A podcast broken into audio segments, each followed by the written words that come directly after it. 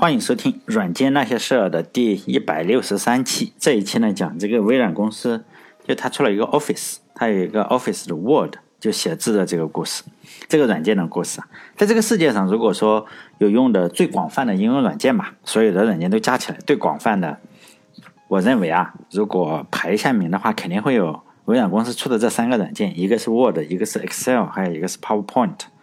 与之对应的，当然苹果苹果上也有这个三个软件，就写字的是 Pages，然后做表格的那个叫 Numbers，然后还有做幻灯片的叫 Keynote。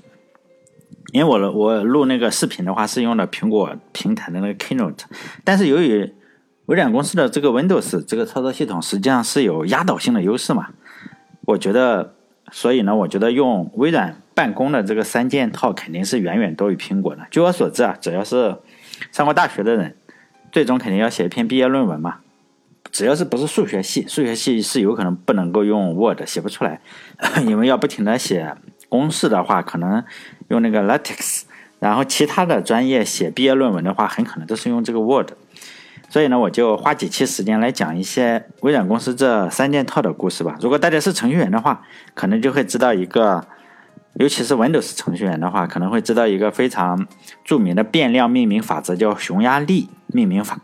但这个命名法现在已经被广大的自以为是的小菜鸟程序员给否决了，大家现在都不用了，在 Windows 上也不用了。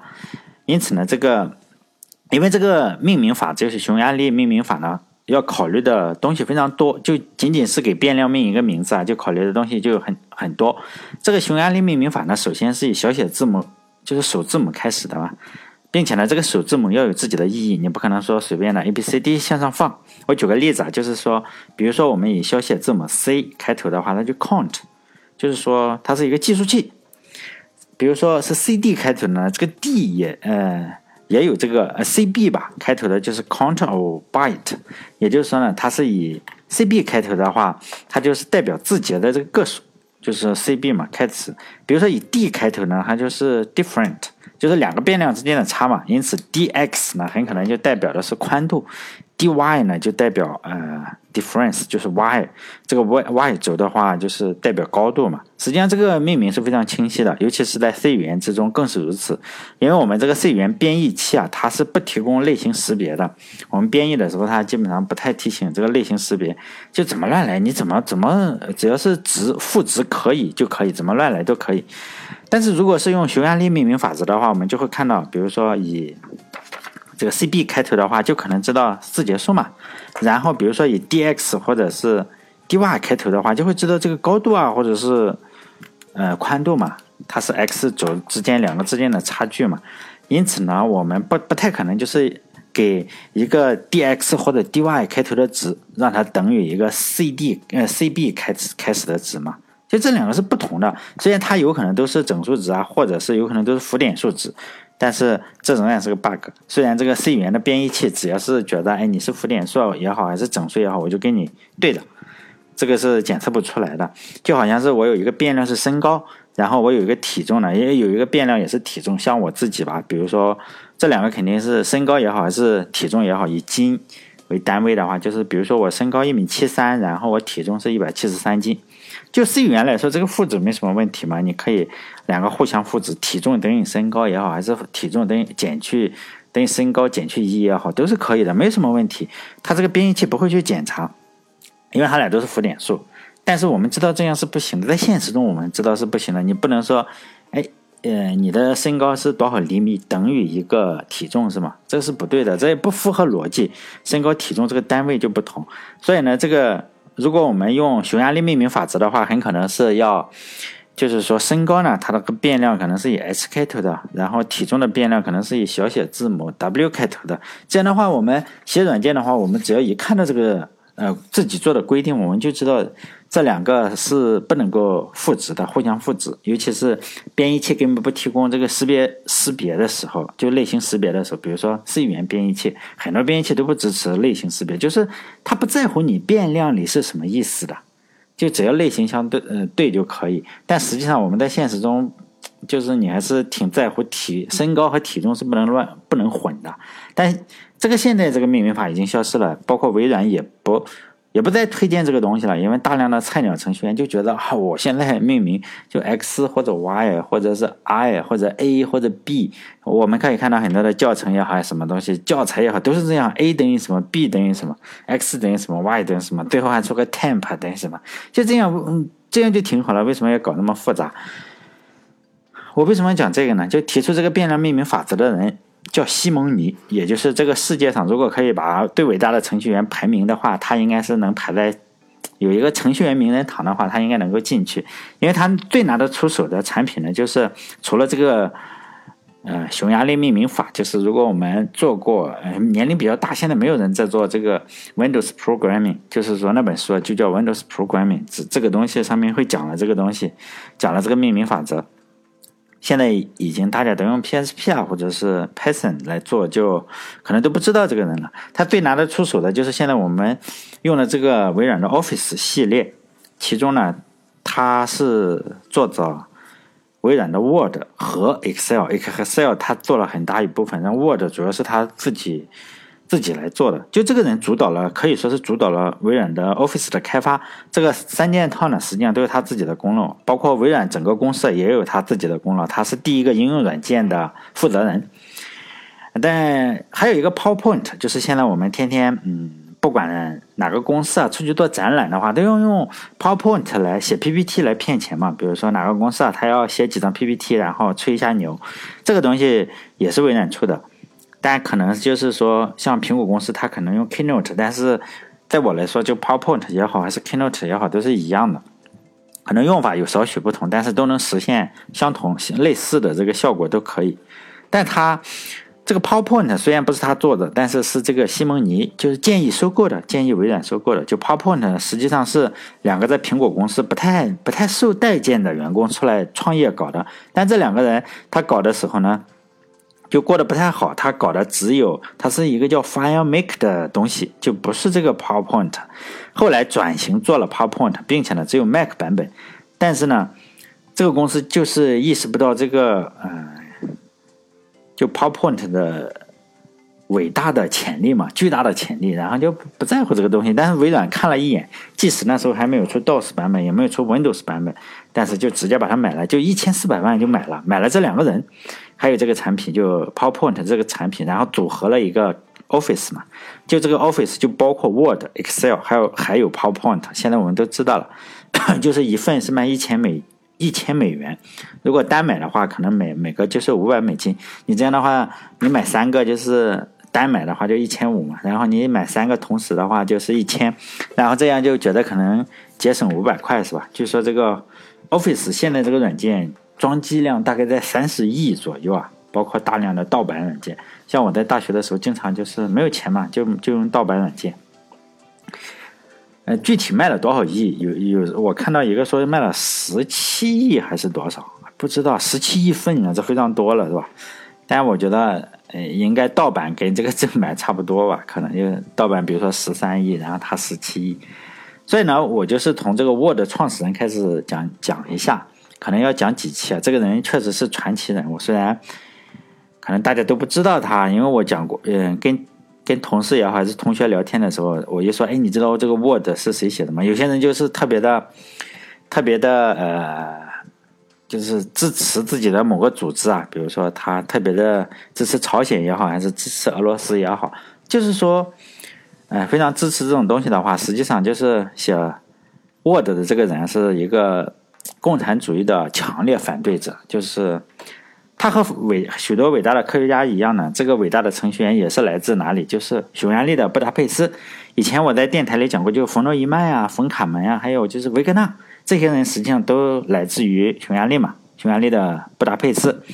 但是这几个人出生的年代都是一九零几年，就是初期，二十二十世纪初期，一九零几年。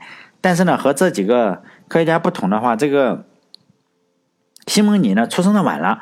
这几个科学家初期的时候，就西班牙的整个社会风气还是可以，就慢慢的转向共产主义。就共产主义那时候还没有完全盛，他还没有在苏联的统治之下。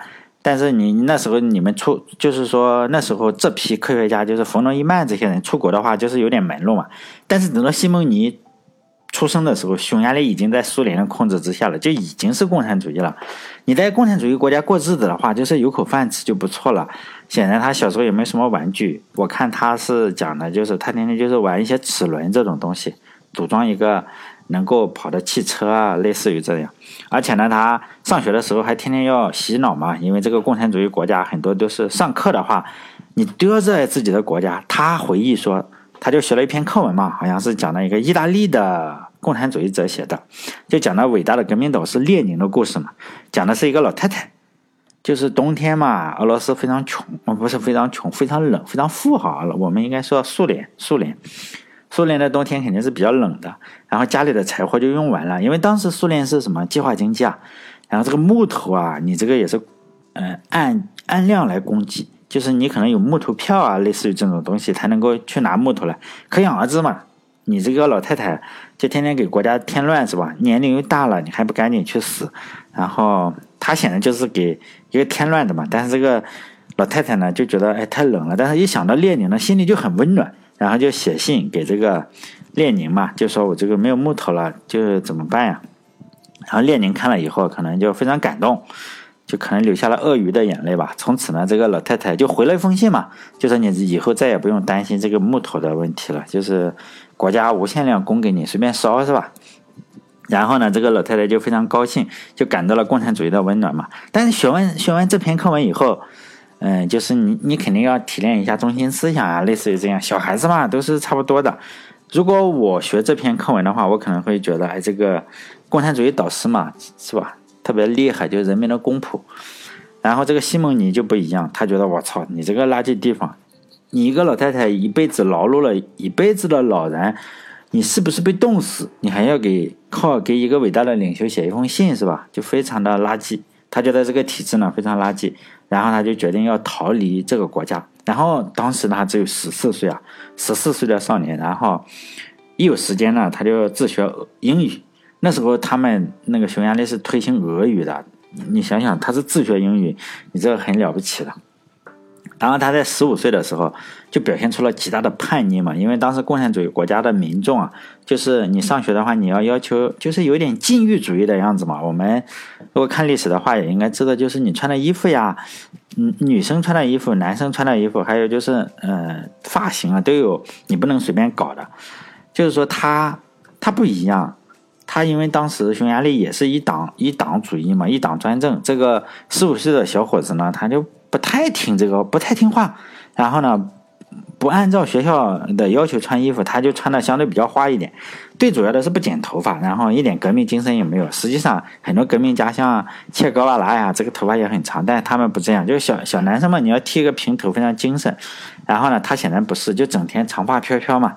然后就走在校园里，然后班主任肯定找他，他也不理。然后校长找他，他就是还发脾气是吧？像，嗯，往这个校长身上吐口水，然后就被赶回家了嘛。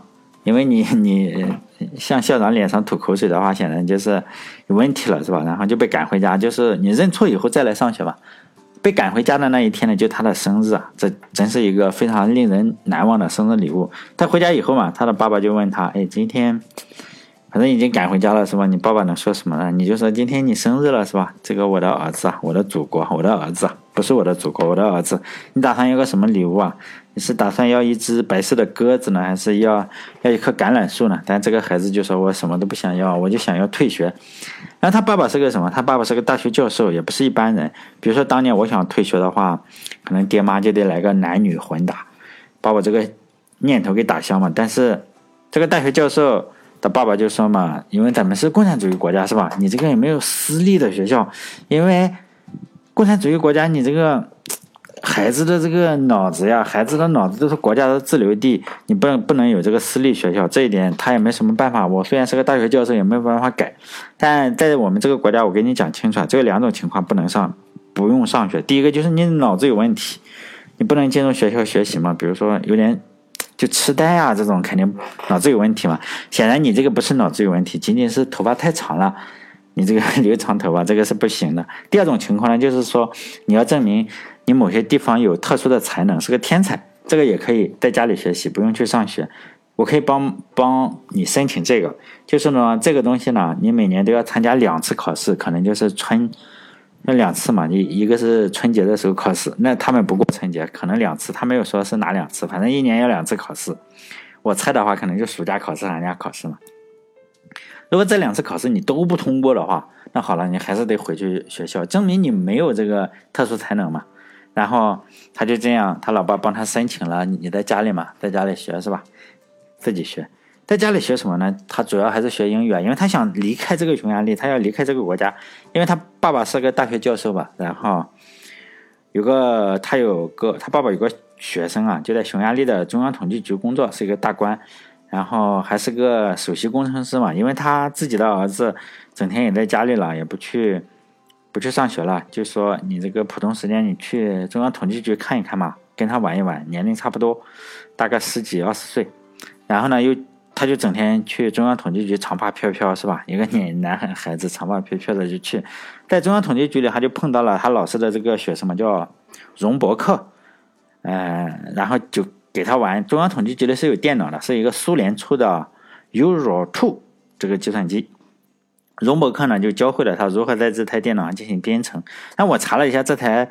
苏联的计算机就 Euro Two 这个计算机呢，可能是个八位的计算机，但当时是一九六四年，呃，如果跟美国比较的话，这台计算机应该是比较落后了，因为美国的话当时就已经用了分时操作系统，显然这个还不是像个计算器一样，操作系统不是分时的，但是你不是分分时的话，显然会更不好一点，因为你分时的话是好几个人共同用一台电脑，但是你它是个就是就是。就只有一个东西，你你也不能分时，然后呢，就更像现在我们的个人计算机嘛，就我们每个人用一台，他就这样用了这样一台，然后他就帮这个荣博克工作嘛，因为在中央统计局就是做家电仓储的工作，用他自己接受采访的话来说，就是说你只要知道了市场的价格，某个物件的价格，比如说菜的价格、茄子的价格，然后知道市场的价格，知道哪个省份。各地消耗了多少斤茄子，然后一算就一一微秒就算出来了，就是就算这么一个东西，就跟 Excel 差不多哈。也许以后他做 Excel 是也也与此有关系啊，但这个也是我瞎猜的。就西蒙尼说，你只要有了市场价格，这些问题啊一秒钟算完。然后看起来西蒙尼并不太喜欢这个一一毫秒就能完成的这个工作，然后但是他还是喜欢上了计算机嘛。就在他老爸这个学生的指导之下，这个长发飘飘的少年就开发了一个编程语言。因为他觉得上面的跑的八位的系统不好，然后他自己开发了一个，这个就比较厉害了，是吧？然后这个语言呢叫 Color Code Language for Euro，就是首字母的缩写。这个编程语言当然深受同事的喜爱，当时不能叫同事，就是深受这个他老师的这他老爸的学生的这个喜欢嘛。这是一个十六岁的少年一生的骄傲吧，也算是。然后当时他们这个中央统计局的。人都用他写的这个编程语言，就是 Code Language for Euro，专门写了一个八位的编程语言。多年以后，就这个人的身价曾经达到过一百亿啊，在微软打工达到一百亿美元的这个富豪。后来他就在美国西雅图嘛，湖边就有一个非常非常大的别墅。然后这个别墅里呢非常大，但只有一间房子，有个卧室，卧室里有一个保险箱嘛，一个非常机密的保险箱。如果按照我们的话，可能就囤点钱呀，或者是。存点珠宝啊，或者钻石这种东西是吧？放点金子，像金条，我们这里不都是是吧？当官的都存金条嘛。现在他不是，他这个保险箱里只存了两个东西，一个呢就是他的美国的国籍，后来他他加入美国国籍了。然后另一个文件呢，就是他十六岁时写的这个 Color 程序的源代码，就是非常大的一盒子纸袋，当时就是纸袋来操作嘛。我觉得这一大盒子纸袋就是隐藏了这个十六年、十六岁的少年最初的一个梦想吧。因为按照匈牙利法律的话，你十八岁一到十八岁，你就要去当兵。因为当时匈牙利的话，当兵并不是说多么呃厉害，因为匈牙利当时已经被苏联搞定了。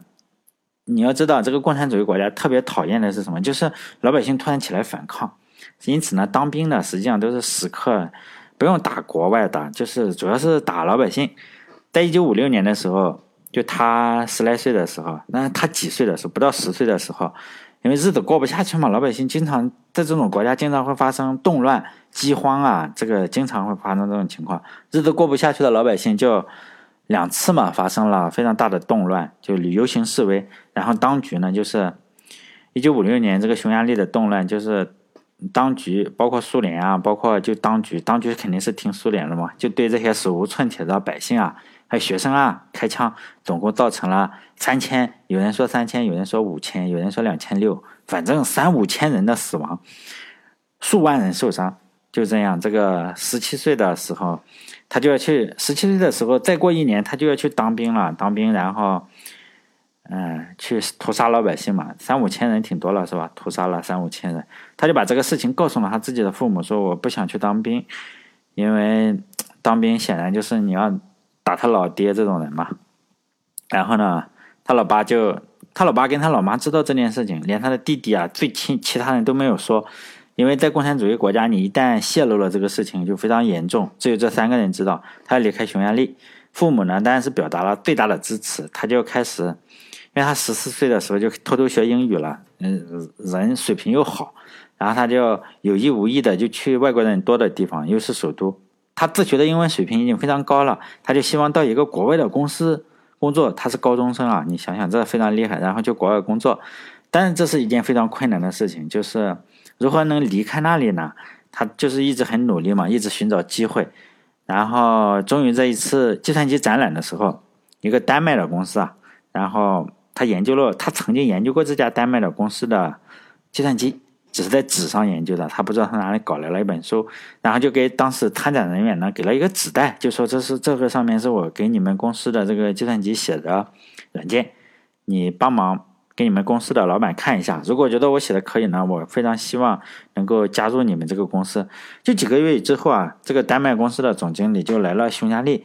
就找到了西蒙尼嘛，就确认这就是个天才，因为这个丹麦公司这个电脑还没有在匈牙利推出，他仅仅是靠看书，他就竟然写出了一个非常厉害的软件，就确认这就是个天才嘛。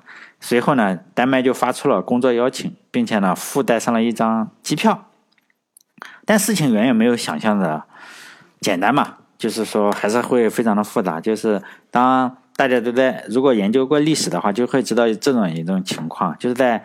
东德和西德这种关系一样，共产主义国家是修柏林墙的那一方，就东德修的嘛。如果就是说你一个奴隶，因为当时的人民就是奴隶嘛，试图逃脱的话，这就相当于是国有资产流失嘛。虽然丹麦公司的有这个丹麦公司的工作邀请，并且也有机票，但是这个匈牙利希望你应该在我这里当奴隶，而不是跑到丹麦那里去工作，是吗？因此呢。匈牙利相当于也有自己的柏林墙，肯定是不想放人的，这个是不用想。然后他的父亲呢，就是这个教授，开始找人担保嘛，让匈牙利政府相信说这个奴隶啊，肯定还是一年之后回来，就学成归来嘛，要报效祖国，一年之后肯定回来。但是证明材料非常多，但匈牙利政府肯定有自知之明，知道你们这种想法是什么，就是想出去不回来，自己就匈牙利政府知道自己肯垃肯定很垃圾，你不回来的可能性极大，就百分之九十九不可能回来。因为正常人的话，他要去丹麦这种资本主义国家看一眼的话，大概率就不会回来了。就是说，死活也就不肯批准这个西蒙尼离开。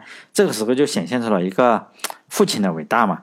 他父亲就提出了这样一个保证，就说我儿子考大学，而且最好的大学，匈牙利最好的大学，就西蒙尼一下子就考上了，并且考上以后他就给他请假了，就说我明年再上学，就是说我可以休学嘛。他儿子如果不回来的话。明年考上大学了，然后明年可以上这个最好的大学，失去了上学机会嘛？而且呢，他还又赌了一个，就是说，如果我儿子不回来的话，因为我的工作你就政府可以剥夺掉嘛？因为我是当教授，我就就不当教授了，就就这个担保啊，就非常保险。这个匈牙利政府一看也可以啊，你儿子上不了大学，然后你教授也不当了，感觉你一个人不可能为逃逃出一个国家付出这么大的代价。然后就觉得好吧，你就去吧。然后他终于坐上了去丹麦的飞机嘛，开始了异国他乡的一个生活。就一年以后嘛，就十八岁的时候，这个官官员来到他家，就问这个西蒙尼呢，你儿子到时间了是吧？然后他的妈妈嘛，就非常伟大的妈妈苏珊娜，非常平静的说：“哎，我我的儿子啊，现在应该在美国的旧金山附近吧。”然后官员当场就愤怒了嘛，然后西蒙尼的爸爸和妈妈也就被关进了监狱，也就失去了所有工作。他爸爸也当不了教授了，他妈妈也当也没法在大学里工作了。出狱以后就关了呃很长一段时间，然后他爸爸开始以写书为生啊，因为你教授的话你能做什么？就写书嘛。他爸爸是物理学教授，就写了一些物理科普类的书吧。